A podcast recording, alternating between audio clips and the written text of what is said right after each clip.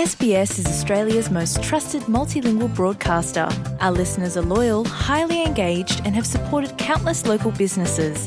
We offer advertising packages for businesses of all sizes. Our experienced sales team will guide you through the process of owning a great campaign. Bring your own ad or have our production team make you something in one of our 68 languages. Start the conversation with your new audience today. Email sales at sbs.com.au.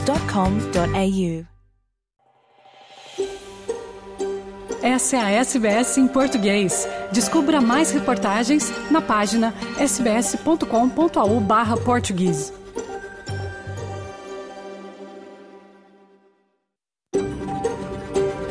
SBS, a world of difference. You're with SBS Portuguese on mobile, online and on radio. Essa é a SBS em português, no telefone, online e no rádio. Boa tarde, está começando o seu programa em português da SBS Áudio deste domingo. Na sua companhia hoje, Fernando Vives, falando dos estúdios da SBS em Sydney, terra tradicional do povo gadigal da nação Eora. Hoje vamos relembrar uma das entrevistas mais populares que tivemos no ano passado. Em junho, conversamos com a jornalista Nadia Heisler, que vive em Perth. Ela conta sua experiência em um dilema que muitos brasileiros na Austrália enfrentam. Vale a pena fugir da comunidade brasileira para fazer o próprio inglês decolar?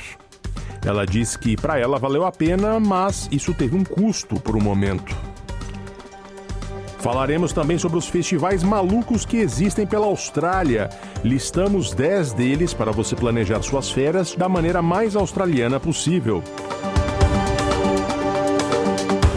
Direto de Portugal, nosso correspondente em Lisboa, Francisco Sena Santos, conversou com a ministra adjunta dos Assuntos Parlamentares sobre migração no país.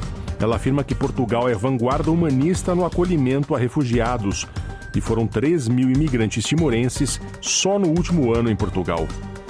De São Paulo, o correspondente esportivo Luciano Borges lista os jogadores brasileiros que chegaram agora ou estão por chegar à Europa e que vão tentar explodir neste ano de 2024 com olhos nos Jogos Olímpicos de Paris 2024.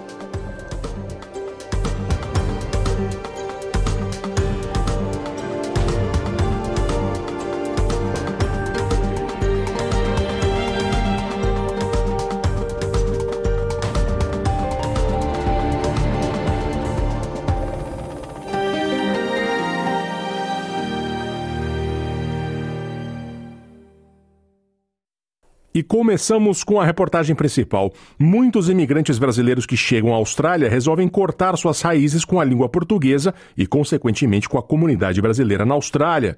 Isso para ter uma imersão completa na cultura local e no inglês. A jornalista e escritora brasileira Nadia Heisler, que hoje vive em Perth, fez exatamente isso. Para ela, a experiência valeu a pena, mas teve lá os seus percalços. Quem conversou com ela em junho foi a jornalista Luciana Fraguas.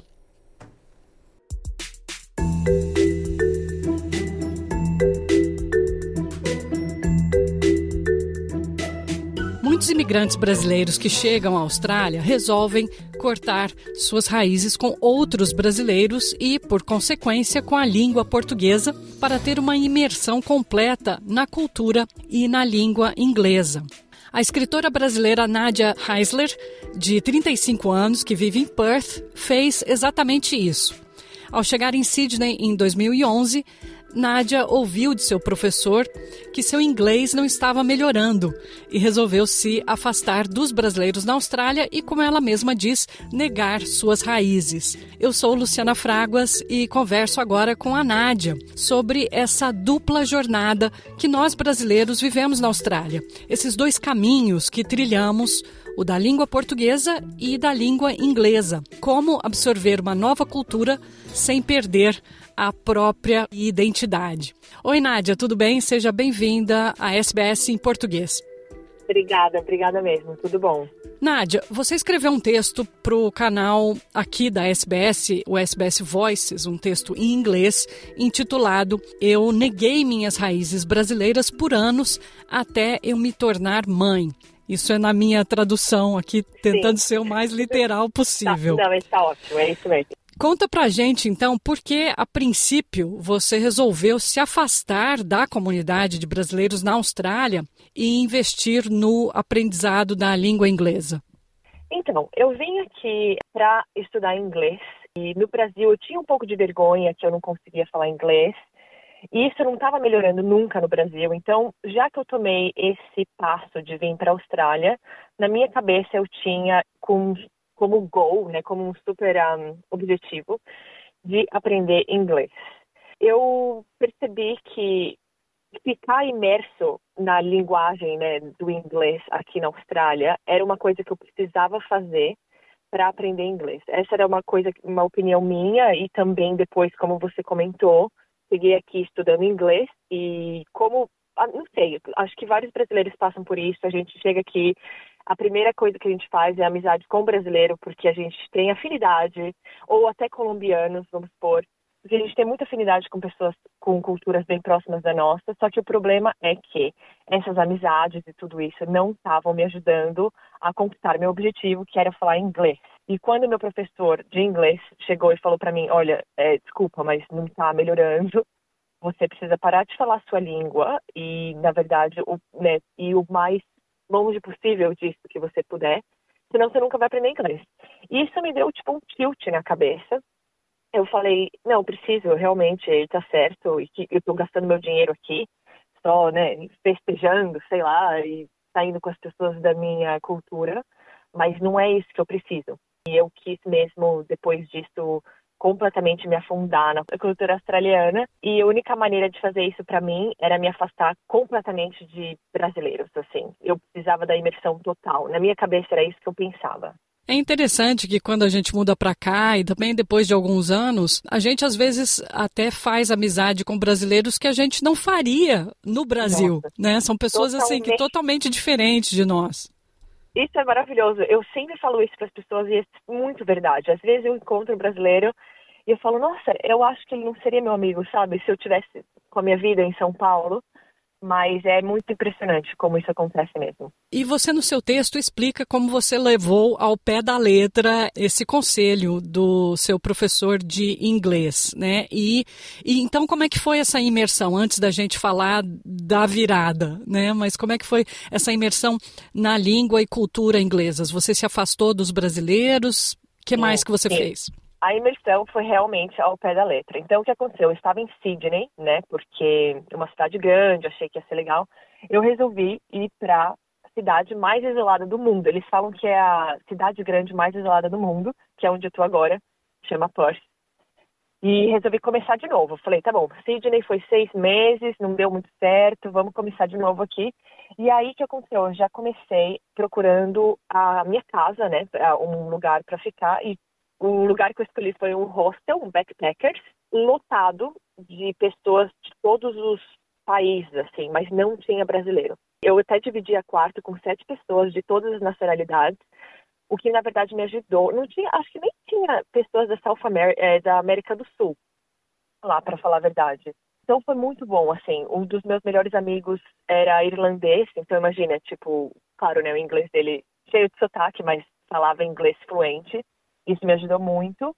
Aí um, eu também comecei, ah, vamos procurar um trabalho, seja, né, sei lá, em qualquer lugar, porque também meu inglês era tão horrível. E aí eu encontrei um trabalho de garçonete. Eu vou até fazer uma disclosure aqui. O meu trabalho de garçonete, eu trabalhei de biquíni por um tempo. E, na verdade, isso me ajudou muito, muito, muito, porque, imagina, os lugares que eu trabalhava só tinha australiano mesmo assim. Então a minha língua, a minha linguagem, né, o meu inglês se desenvolveu muito, muito assim, na marra.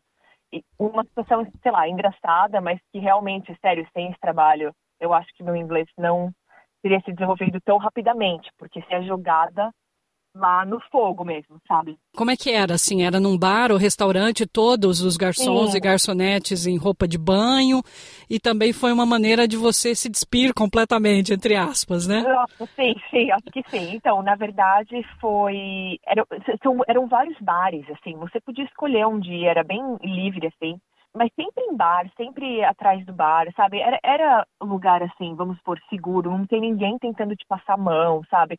É muito difícil, assim, a, a gente que é do Brasil entender que isso funciona bem aqui, né?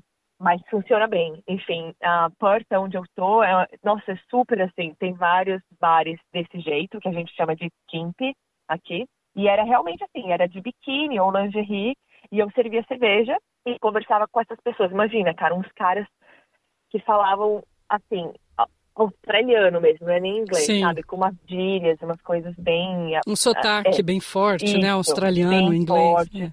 Que no começo não entendia nada, só dava risada. Mas no final foi me ajudando. Assim, até mesmo para falar coloquialmente, sabe? Assim, com gírias, esse tipo de coisa. Eu acho que me ajudou. Eu falo um monte de palavrão em inglês, que não é tão bom, mas é tudo graças a esse trabalho também.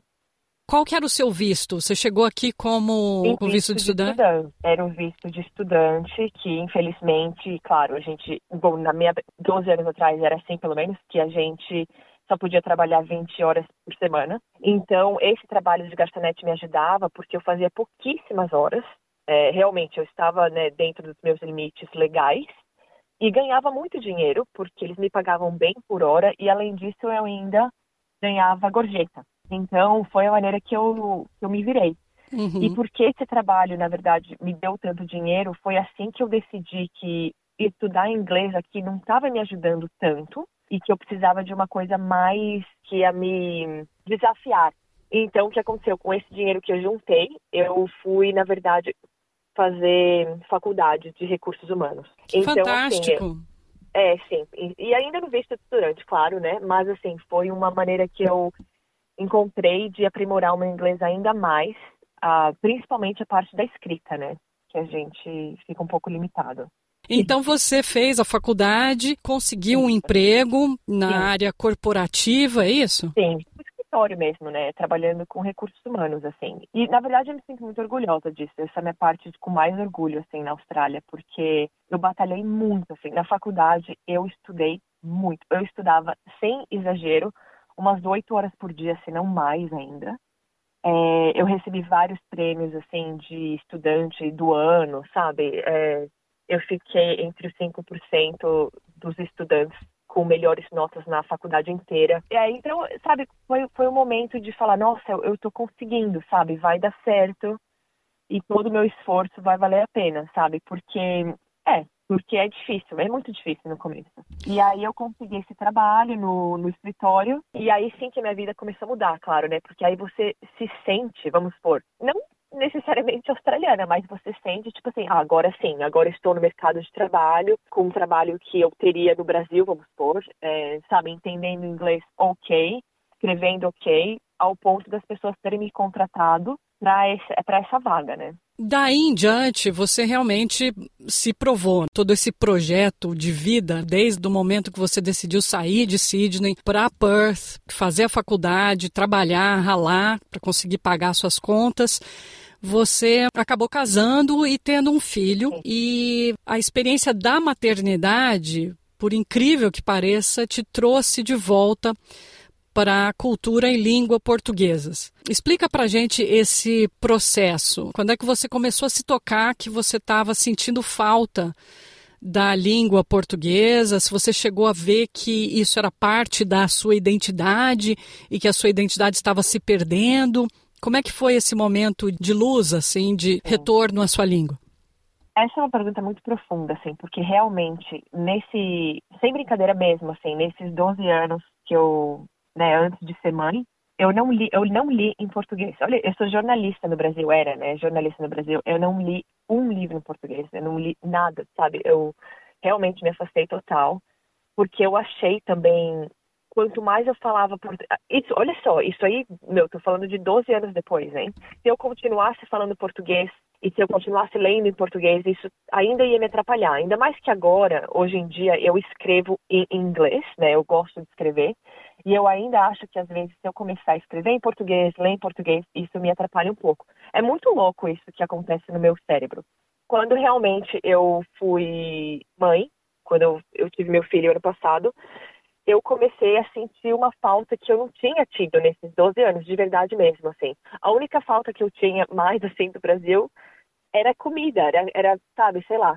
Mas quando você, quando eu tive meu filho, eu comecei, acho que a gente lembra, né, nas memórias, da gente não sei, eu acho que os meus amigos do Brasil até ficaram tão felizes por mim, sabe? Ficaram perguntando coisas e eu, eu comecei a retomar essas minhas raízes. E a questão da língua foi bem interessante, porque a gente vê, né? Várias pessoas vêm para mim e falam: nossa, fala português com seu filho, é muito importante para ele, ele tem que saber. E na minha cabeça, eu nem pensaria nisso, sabe? Eu falei, não, sei lá, para mim tanto faz, ele tá na Austrália. E para falar a verdade, eu, eu nunca quis, eu, eu batalhei tanto, sabe, assim, para falar um inglês ok. Não vou nem falar que é o inglês maravilhoso, é um inglês decente, mas. Hum. E eu nunca quis que meu filho passasse porque eu tô passando. E na minha cabeça antes eu falava, meu, se ele, se ele falar português, ele vai ter sotaque e eu não quero, sabe? Eu tinha muito essa, essa luta dentro de mim. É muito estranho, às vezes eu fico até envergonhada de contar isso, porque, mas é verdade, tipo, é verdade, eu tô sendo bem honesta. Mas aos poucos eu percebi que era muito necessário eu passar minha língua para ele. Primeira coisa que eu acho muito importante, né, esse bilingualismo, eu acho que faz maravilhas para o cérebro, eu acho muito importante.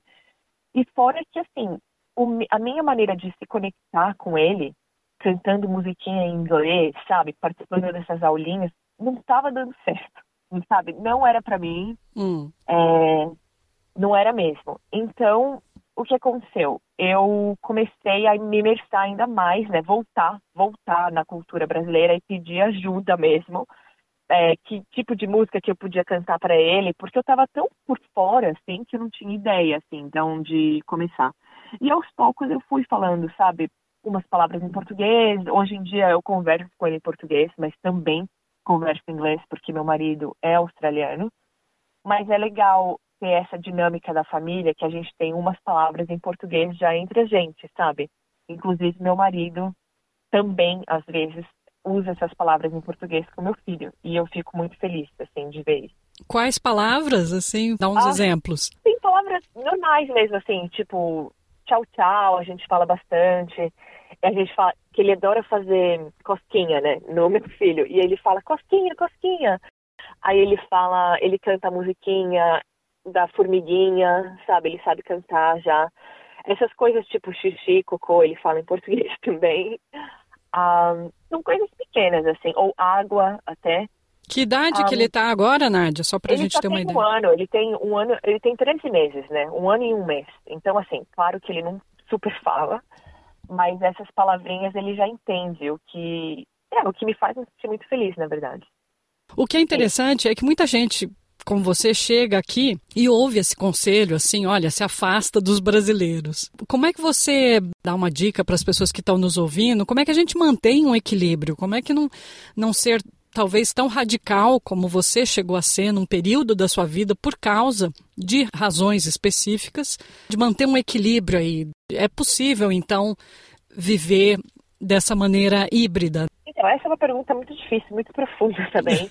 que eu acho que é, é muito difícil. Eu ainda acredito muito que estar imersa na cultura australiana, eu acredito que é importante, foi importante para mim, sabe? Então, claro que por experiência, eu às vezes até eu acabei de conhecer uma menina brasileira que acabou de se mudar para cá, e eu falo para ela, eu falei, meu, eu sei, tipo, claro que os brasileiros sempre são os que vão ajudar a gente, e eu acho importante ter esse link, mas coisas, por exemplo, aonde você vai morar, eu ainda acho que é importante, e isso é minha opinião, eu sei que dá muito, dá muito briga entre os brasileiros e imigrantes, mas eu acredito que morar com pessoas que não falam sua língua é importante, se é isso que você quer fazer. Agora, tem gente que vem aqui com é, marido, com namorado, e, claro, os dois são brasileiros, claro que eles vão falar português em casa, e tudo bem. Só que aí eu, a, a minha dica, né, sei lá, o que eu gostaria de, né, de de dar como dica, não sei como você pode falar isso, mas seria hum, realmente, sabe, o seu computador, por exemplo, tenta fazer as configurações tudo em inglês, sabe? O seu Gmail, coloque o seu Gmail em inglês, o seu Google, coloque o seu Google em inglês. Porque se você começar a deixar essas coisas escaparem, realmente fica muito difícil, sabe? E querendo ou não, a gente está aqui em outro país é legal, né? É, entender e conhecer a cultura de outras outras pessoas, sabe?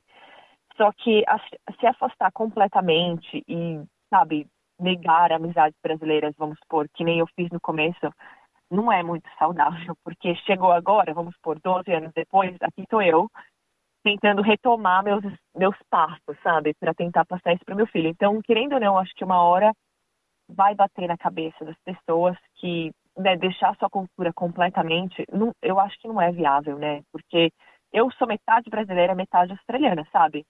Ou sei lá, nos olhos de muita gente eu sou mais brasileira, porque eu nasci lá. Mas é interessante que você, inclusive, mencionou isso no seu texto, quando você fazia amizades e você até chegou a dizer para um brasileiro ou brasileira que não ia fazer amizade com ele, é isso? Como é que foi? Não, é, e essa é uma amiga minha, de ainda, ela ainda mora aqui, a gente ainda é bem amiga. Ela falou para mim, sabe, porque eu era tão louca que eu nem, nem pensava nessas coisas. E ela ainda lembra disso. Ela falou, meu, eu te conheci, a gente se conheceu num trabalho é, de garçonete que eu tive, não do de biquíni, um outro trabalho. E ela falou que chegou para mim, veio se, né, se apresentar. E eu falei, ah, não, legal, mas tipo, eu não tenho muito amigo brasileiro, sabe? Então, tipo, não vai rolar, sabe? Alguma coisa assim. Nossa, que vergonha, coisa horrível, né? Mas enfim, hoje em dia, pelo menos, a gente é bem amiga. Eu acho que ela foi uma que grudou do meu lado e a gente continuou se falando. Que bom, né? Que bom. Que bom, né? Que você foi totalmente honesta com ela, não vai rolar, mas acabou rolando e vocês são amigas até hoje. Gente, sério, que vergonha. Sim, sim, somos, somos amigos. Por isso que eu te falei, quando as pessoas é, né, dividem essa, esse link cultural com você, é muito forte, é muito forte, sabe? Por isso que é muito difícil cortar completamente, assim, a sua cultura. Porque a amizade que eu tenho com o brasileiro e o jeito que eu vou me expressar e que eu vou conversar sempre vai ser diferente do jeito que eu vou, né, me unir, vamos supor, com o australiano. E eu falo isso tendo um marido australiano, mas de verdade, é, o, os laços que a gente faz com as pessoas da nossa cultura são muito especiais e únicos. Para a gente terminar, Nádia, você, jornalista, escritora, está há 12 anos aqui na Austrália e escreveu esse texto, que inclusive a gente vai colocar o link no artigo que acompanha esse podcast. Mas como é que você acha que se expressa melhor, em inglês ou português? Hoje, hoje em dia, na escrita, para falar bem a verdade, talvez em inglês. Mas eu acho assim, se eu passar, vamos supor que eu vou de férias, vou passar um tempinho no Brasil, de, sei lá, três semanas, quatro semanas, eu acho que eu vou pegar né, essa, essa questão da linguagem de novo e vou começar a me expressar melhor em português. Mas porque eu ainda estou aqui e a maioria das vezes o meu trabalho eu falo inglês, né, com meu marido eu falo inglês, eu acabo me expressando, eu, hoje em dia eu acabo me expressando melhor em inglês, é isso que eu acho, pelo menos. Mesmo com sotaque e tudo, eu acho que sai um pouco mais fácil. E você participa de círculos de autores, né, de contação de histórias. Sim. Qual é o seu Sim. futuro? Quais são os seus planos futuros nessa área de escrever, de se expressar aqui na Austrália, já que você faz isso com tanto talento? Ah, olha, é uma coisa. Não, eu sempre gostei de escrever. Isso é uma coisa que realmente vem de mim, é, que eu trouxe do Brasil, porque eu sou jornalista, né? Eu não queria deixar é, de fazer aqui. Não sei, eu, eu, tenho uns projetos pequenos por aqui, aqui em Perth mesmo. Participo de competição de escrita, esse tipo de coisa. Conto a minha história sobre imigra imigração e até a história da minha jornada como mãe, que não, não foi fácil no começo. Esse tipo de coisa eu acho que eu, eu, eu, gosto de dividir com as pessoas, sabe? Eu quero continuar fazendo. Tem um projeto de livro aí, no, de escrever um livro também, que está muito no começo e muito devagar, mas um dia, quem sabe, eu consigo chegar lá. Livro aqui sobre a sua experiência de imigrante na Austrália. É um livro de ficção, é um livro de ficção, ficção, mas a protagonista é brasileira. Então, assim, várias vezes a minha escrita traz um pouco do Brasil, mesmo que a escrita seja em inglês. Os protagonistas às vezes são brasileiros ou às vezes já foram para o Brasil. É, é engraçado que eu trago isso na minha escrita de ficção, mesmo sem planejar, sabe? O personagem acaba se formando e ele sempre tem um link com, com a cultura brasileira. E só para a gente terminar, terminar mesmo, você hoje se sente em paz com as duas culturas? Eu acho que eu ainda estou nessa jornada. Desde que eu me tornei mãe, com certeza a paz veio bem mais forte, assim, mas eu ainda estou numa jornada de aprendizado, porque às vezes eu me pego falando com meu filho em inglês, né? E, e aí já vem, ai não, mas eu tenho que falar isso em português. Sabe? E aí vem uma culpa. É muito estranho. Eu não sei se um dia isso vai se normalizar, mas eu, eu realmente estou aprendendo ainda. Estou aprendendo. Por isso que é tão difícil falar, na verdade. É tão difícil falar sobre isso. Muito difícil para mim. Nós conversamos com a jornalista e escritora brasileira Nádia Heisler, de 35 anos, que vive em Perth e que fala aí sobre essa jornada híbrida, né, da gente viver em duas culturas, em dois países e entre a língua portuguesa e inglesa. Muito obrigada, Nádia. Para as pessoas que querem saber mais do seu trabalho, qual que é a melhor maneira? Social media, eu não sou das melhores, mas eu tenho um Instagram uh, dedicado para minhas escritas, que é na Writing. E eu acho que é a melhor maneira mesmo, porque aí eu coloco todas as minhas publicações lá. Perfeito, então. Muito obrigada, Nádia. Obrigada, Lu. Obrigada mesmo.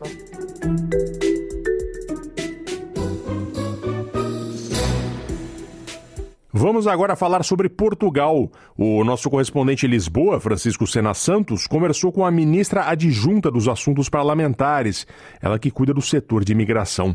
O tema é o acolhimento de refugiados em Portugal, que agora tem 60 mil deles entre suas fronteiras.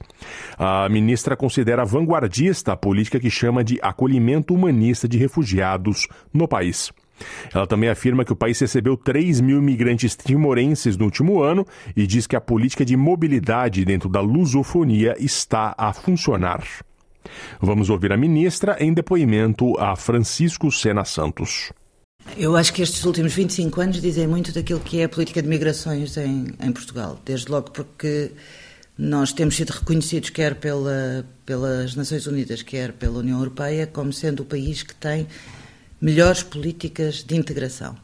Quando eu falo em melhores políticas de integração, nós temos a melhor legislação, nem sempre a prática é eh, a melhor em todas as suas dimensões, mas julgo que nos últimos oito anos nós tentámos fazer aqui um, uma maior humanização daquilo que é a política de migrações e, em particular, nos últimos dois anos, depois da guerra na Ucrânia, foi preciso rever um, um conjunto de procedimentos. Eu acho, francamente, que nós continuamos a ser, no seio da Europa, aqueles que defendemos uma política de migrações sem fronteiras, uma política de acolhimento e de integração que percorra o percurso todo daqueles que aqui chegam e que pedem, uh, e que pedem abrigo. Quando olhamos para aquilo que foi o Pacto de, de, de Migrações e Asilo aprovado a semana passada na Europa, que eu diria é o melhor possível neste quadro uh, político da União Europeia. Mas modesto. Não só modesto, não só pobre, como ao arrepio daquilo que são as nossas políticas de integração. Nós não defendemos o pagamento a países terceiros para receberem os seus cidadãos que fugiram por alguma razão, ou por ditadura, ou por fome, ou por alterações climáticas, seja a razão que os levou a fugir, eh, não determina que se eu pagar consigam ter melhor vida naquele sítio. Uh, Já tinha havido uma experiência com a Turquia e agora com a Tunísia. E agora com a Tunísia. E, e, quando olhamos para o Reino Unido e para o que o Reino Unido está a tentar fazer no acordo com o Ruanda, uh, devo dizer que a, nossa, a minha reação é uma reação de pele eriçada, porque é uma desumanização daquilo que estamos a falar em política de migrações. Quando nós falamos de política de migrações, estamos a falar de direitos humanos. E nós viemos agora de festejar os 75 anos, no dia 10 de dezembro, os 75 anos da Declaração Universal dos Direitos Humanos. E não vale a pena fazermos efemérides, é preciso é fazer com que as pessoas percebam que é possível uma política de integração e acolhimento que garanta a dignidade de cada um dos seres humanos. Eu estou a dar exemplos daquilo que a Ana Arendt nos pediu uhum. há 75 anos também. É que o refugiado seja uh, capaz de encontrar refúgio no país que procura. Nós hoje não estamos a falar só de refugiados, nós estamos a falar de refugiados que vêm da Ucrânia, mas nós não nos devemos atender apenas à Ucrânia. Portugal está a receber refugiados que vêm da Síria, refugiados que vêm da Nigéria, refugiados que vêm do Ruanda, refugiados que vêm da Somália refugiados que vêm do Afeganistão. Temos, aliás, um projeto de integração que vale a pena visitar uh, com o Conservatório de Música da Gulbenkian em Braga, onde está a antiga orquestra Anime do Afeganistão e onde os miúdos hoje continuam a aprender música e estão integrados também uh, pela música. E por isso nós temos na, na, em Odmira aqueles que vêm do Bangladesh e hoje a, as migrações estão a mudar até o seu perfil sociológico onde são integrados pelo teatro e onde a Madalena conseguiu fazer uma coisa fantástica que é um circo onde demonstra que as várias culturas se podem integrar e que nos podemos entender. Eu julgo que nós temos um grande desafio em Portugal nos próximos anos, é que hoje a nossa migração não vem apenas dos PALOP, não vem apenas dos países da CPLP, é uma migração que vem do, do mundo inteiro, onde nós continuamos a receber e bem, e que desafia para muitas, eh, para outros níveis de integração. Desde logo. em relação aos PALOP, Timor continua, continua a chegar gente? Menos do que há um ano. Nós há um ano fomos confrontados com uma, rede, uma enorme vaga. Foram 3 mil uh, timorenses que chegaram a Lisboa sem, sem nenhuma rede. Vieram, aliás, numa rede uh, de migração clandestina. Nós tomámos algumas medidas, desde logo. Há hoje uma pessoa na, na Embaixada em Timor, de forma um oficial de ligação de forma a poder precaver as, eh, as redes de tráfego na origem.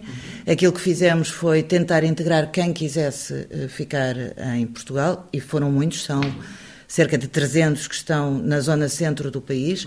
O Fundão, o município do Fundão teve aqui um papel decisivo de ajuda a integrar, a aprender o português, porque muitos, apesar de estamos a falar de CPLP, mas muitos não falavam o português, porque porque ficaram no teto, mas que hoje estão plenamente integrados e diminuiu a vaga de, de migração em, de, vindos de Timor.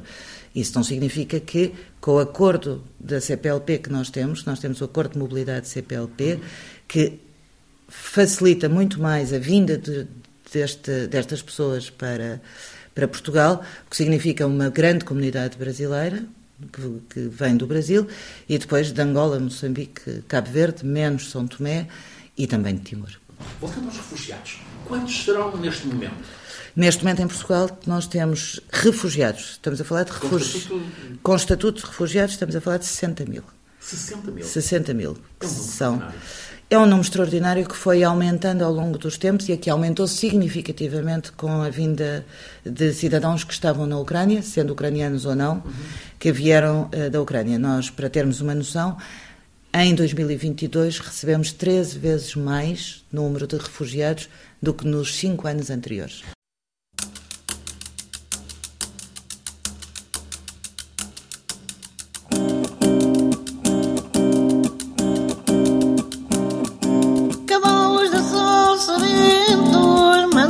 Cavalos da cita, cavalos da sol sedentos, mansos cavalos da cita, cavalos bebendo a sombra verde e rosa das palmeiras, ou bailando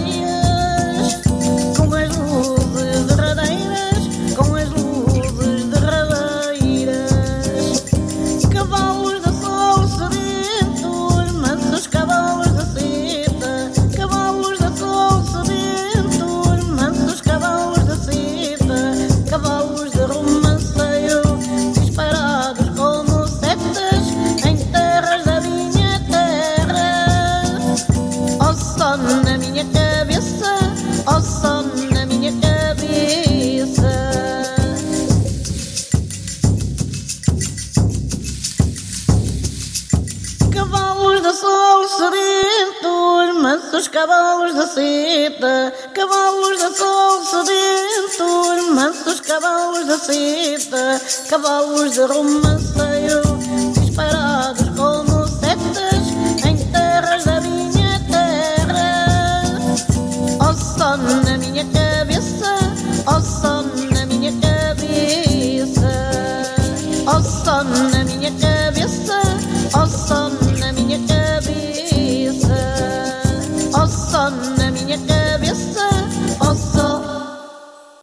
Eric, Vitor Roque, Beraldo, Moscardo, Andrei Santos.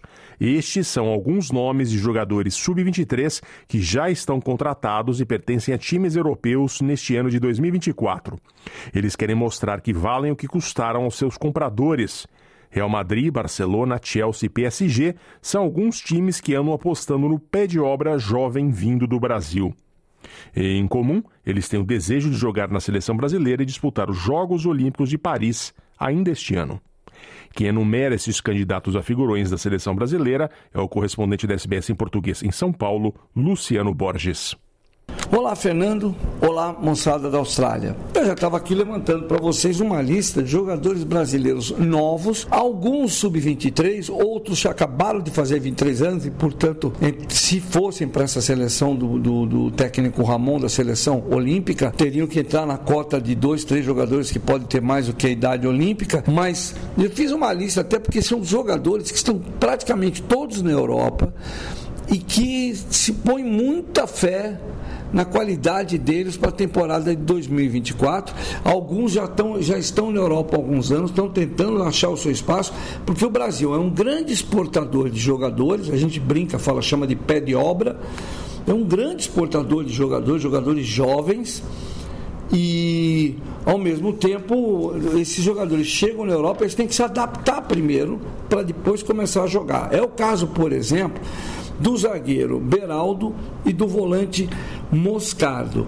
Os dois foram contratados pelo Paris Saint-Germain clube francês que vai, vai desembolsar uma grana pesada aí pelos dois jogadores. O Lucas Beraldo, que é o zagueiro, já foi apresentado, já pode até jogar. Ele tem 20 anos, foi formado no São Paulo, na base do São Paulo, é o que a gente chama aqui de cria de Cotia. Cotia é uma cidade coladinha na cidade de São Paulo e o São Paulo tem um centro de treinamento enorme lá, maravilhoso. E de lá que saiu o Lucas Beraldo, que é filho de um outro jogador que jogou no São Paulo também, que foi zagueiro, que era o Beraldo o nome do pai, inclusive.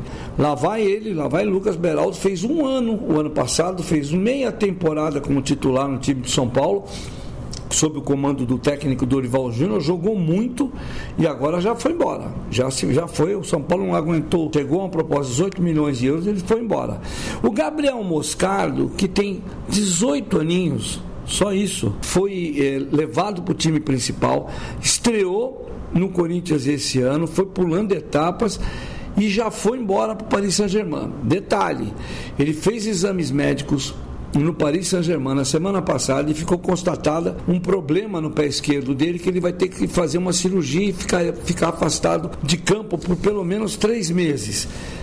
O Paris Saint-Germain decidiu cumprir o contrato, pagar o que o Corinthians pediu pelo jogador, para ter um menino, porque ele é realmente um volante de muita, mas muita, muito futuro pela frente. Então, o Moscardo, guardem esse nome, tem 18 aninhos, se bobear, vai estar na Olimpíada.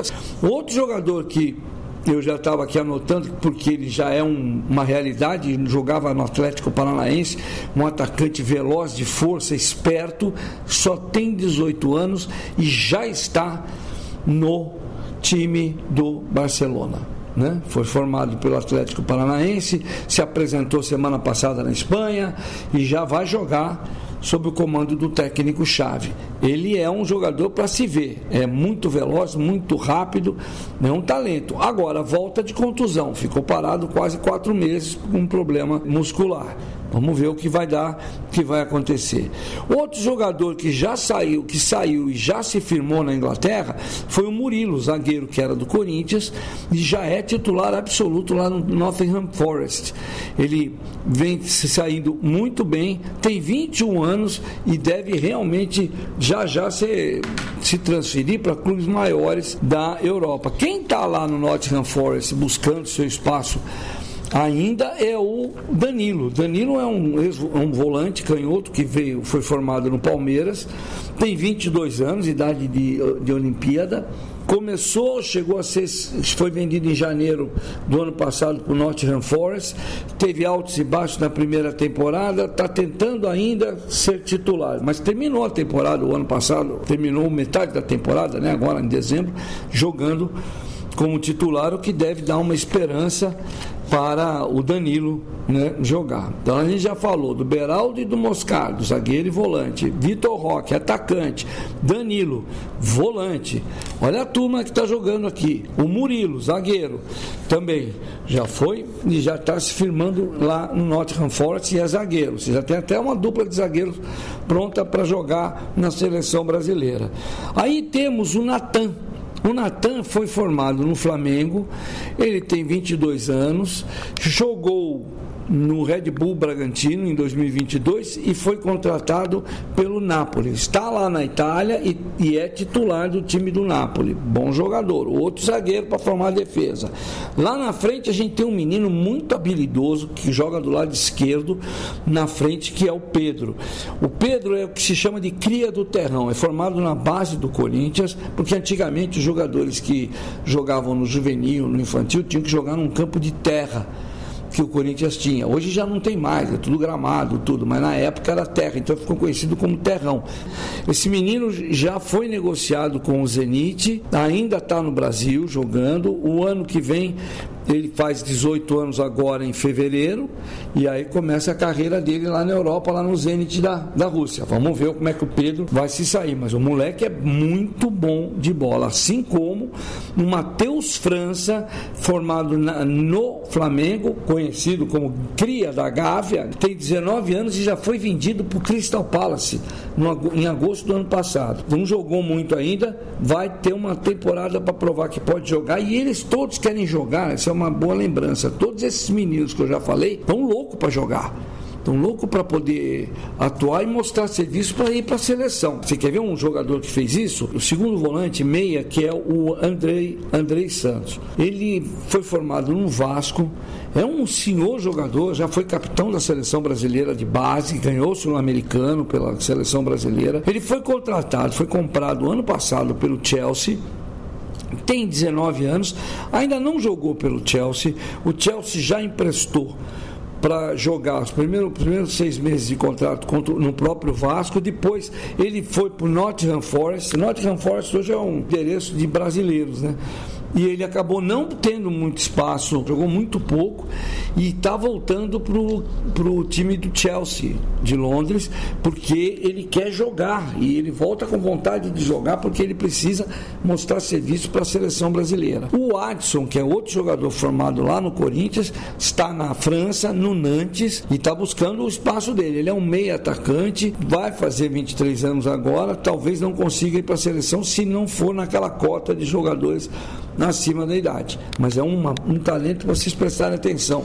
Lá na França, é o Adson jogador é, que foi formado lá pelo Corinthians. Aí nós temos do Santos dois jovens que foram ao mesmo tempo para a Europa e os dois foram vendidos ao Chelsea da, da Inglaterra. O Chelsea, além de ter trazido o Andrei Santos do Vasco, ele trouxe também o Ângelo, que é um atacante, chegou no Chelsea em julho, já, passou, já foi reemprestado para o Estrasburgo da França, tem 19 anos, é reserva lá no time francês, não fez gol ainda, mas o moleque é muito jogador ele precisa aprender um pouquinho para poder jogar no Chelsea, mas é uma esperança.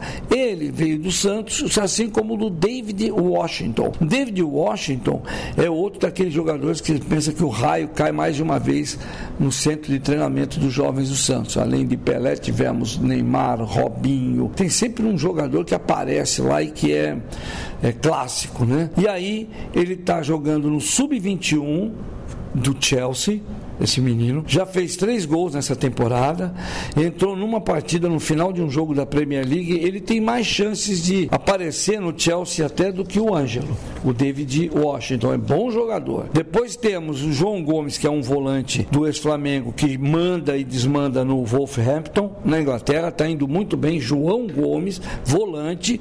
O Mantuan, lateral e meia, foi revelado pelo Corinthians. Está com 22 anos. Está indo também, já jogando nos Zenit já há algum tempo. E aí tem a joia da coroa dessa turma toda que eu estou falando para vocês, que é o Hendrick, do Palmeiras, 18, vai fazer 18 anos em julho e já está vendido ao Real Madrid. Ele se apresenta no Real Madrid em julho, esteve em dezembro nas férias aqui do futebol brasileiro. Ele esteve lá no, na sede do Real Madrid, conversou com o técnico Carlo Ancelotti, conversou com os outros jogadores, com o Rodrigo e com o Vinícius Júnior, que são os brasileiros amigos dele da seleção adulta. Esse menino é a grande promessa do futebol brasileiro na atualidade. Mas tem mais, viu? Marcos Leonardo, outro jovem formado pelo Santos, está em Portugal, foi vendido para o Benfica. É matador, é outro jogador de seleção. Então, como vocês podem ver, eu falei um monte de nome, vai ser até duro de decorar, eu vou lembrando aos poucos para vocês, mas vão vendo.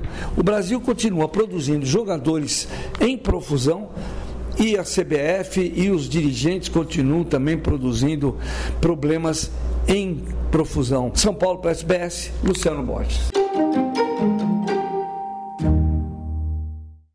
Os australianos são conhecidos por rirem deles mesmos e por não se levarem muito a sério. Alguns dos festivais exóticos realizados em todo o país fazem jus a essa reputação. Todos os anos, pessoas viajam por todo o país para navegar em barcos feitos de latas de cerveja, cruzar a Terra Vermelha em carros caindo aos pedaços ou exibir seus mullets caprichados. Eis aqui uma lista de 10 festivais exclusivamente australianos para adicionar à sua lista de desejos em 2024. Os fãs australianos de Elvis Presley celebram o rei do rock and roll na época de seu aniversário, em 8 de janeiro. É um evento anual que agita a pequena cidade de Parks, a 350 quilômetros de Sydney, ao verdadeiro estilo de Elvis. Como parte do festival, mais de 200 eventos acontecerão este ano entre 10 e 14 de janeiro, incluindo homenagens ao vivo, aulas de dança e um bingo do Elvis. O festival anual Bumpers and Beats de Bunbury, na Austrália Ocidental, é um sucesso de nostalgia. Os participantes admiram centenas de carros antigos e personalizados durante o show, realizado entre 1 e 3 de março. O festival apresenta música ao vivo e filmes antigos e também incentiva os participantes a vestirem roupas das décadas de 50 a 60 e 70 como parte do desfile. Shitbox ou algo como caixa de merda, é uma gíria australiana. Refere-se a um carro que já viveu dias melhores, mas ainda em condições de rodar. Porém, deve ser avaliado em menos de 1.500 dólares. O Shitbox Rally, da Austrália do Sul para a Austrália Ocidental, é um desafio para se enfrentar entre amigos, atravessando algumas das estradas mais difíceis da Austrália em carros velhos decorados com cores vivas, enquanto promovem doações destinadas ao Cancer Council. Este ano haverá três versões. O primeiro será uma viagem de Adelaide a Perth até 20 de abril.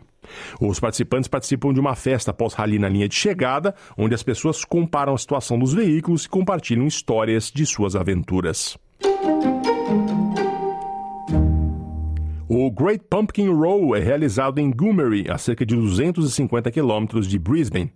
Esse ano, o festival será realizado no último fim de semana de maio, depois de ter sido cancelado três vezes nos últimos quatro anos por conta do Covid, de enchentes e da seca no Sunshine State. O evento principal conta com 800 abóboras que serão roladas do alto da Policeman's Hill, enquanto barracas na cidade de Goomery servem milhares de scones de abóbora e litros de sopa de abóbora. Os participantes também usam roupas ousadas em verde e laranja para o concurso anual de abóbora. Descrita como a Melbourne Cup dos camelos, os visitantes da Bullia Camel Races, em Queensland, podem testemunhar a corrida de camelos mais longa, são mais de 1.500 metros, todos os anos. Além de corridas e marcação de camelos, este festival de três dias oferece atividades familiares, como passeios com os bichos, música ao vivo e passeios de helicóptero pelo Deserto Vermelho, de 14 a 16 de julho.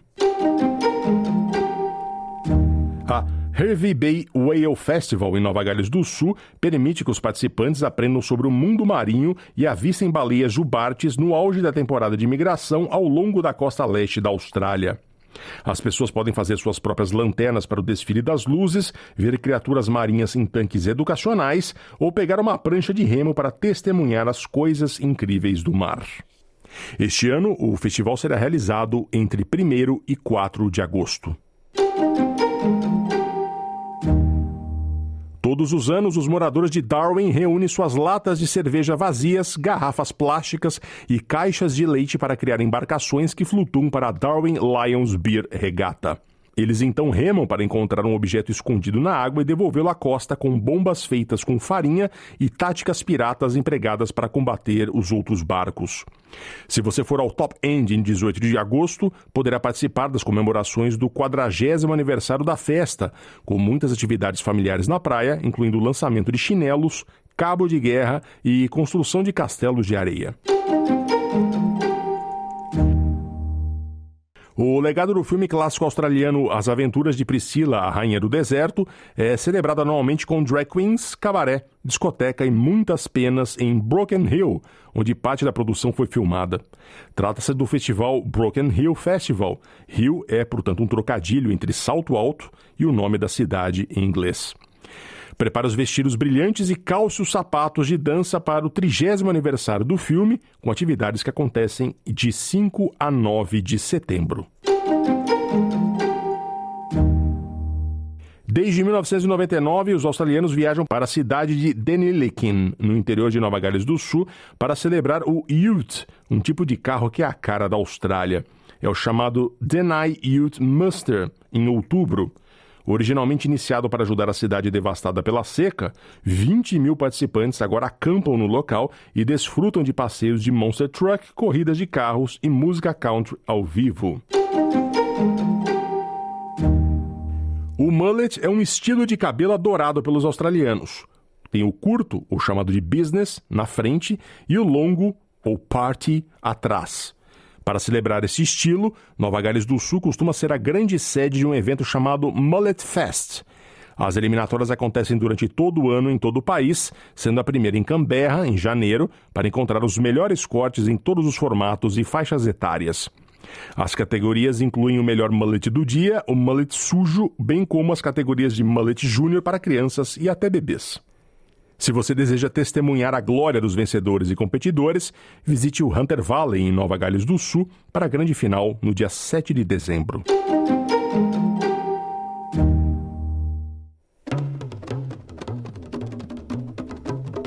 Está chegando ao final o programa em português deste domingo. Obrigado por sua companhia. Nosso programa ocorre ao vivo às quartas-feiras, no mesmo horário, no Dial da SBS 2 em toda a Austrália. Mas pode também ouvir as reportagens sobre as comunidades lusófonas na Austrália e contextualizações sobre o país que vivemos no site da SBS em português e também nos principais agregadores de podcast. Procure lá por SBS Português no seu preferido. E todo o universo da SBS está disponível no app da SBS Áudio. Baixe para acompanhar as notícias em nossa língua, bem como todas as séries e conteúdos da SBS. Voltamos na quarta-feira. Obrigado, até a próxima.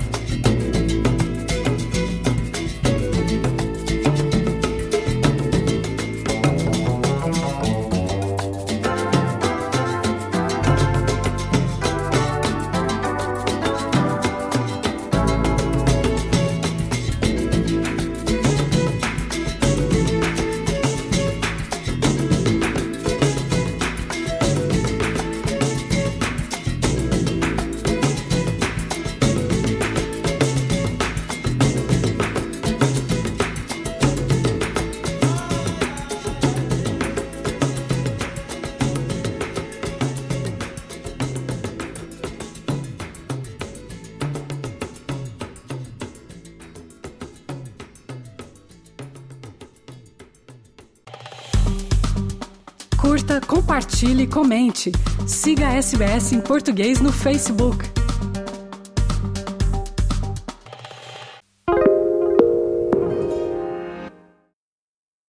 SBS is Australia's most trusted multilingual broadcaster. Our listeners are loyal, highly engaged, and have supported countless local businesses. We offer advertising packages for businesses of all sizes. Our experienced sales team will guide you through the process of owning a great campaign. Bring your own ad or have our production team make you something in one of our 68 languages. Start the conversation with your new audience today. Email sales at sbs.com.au.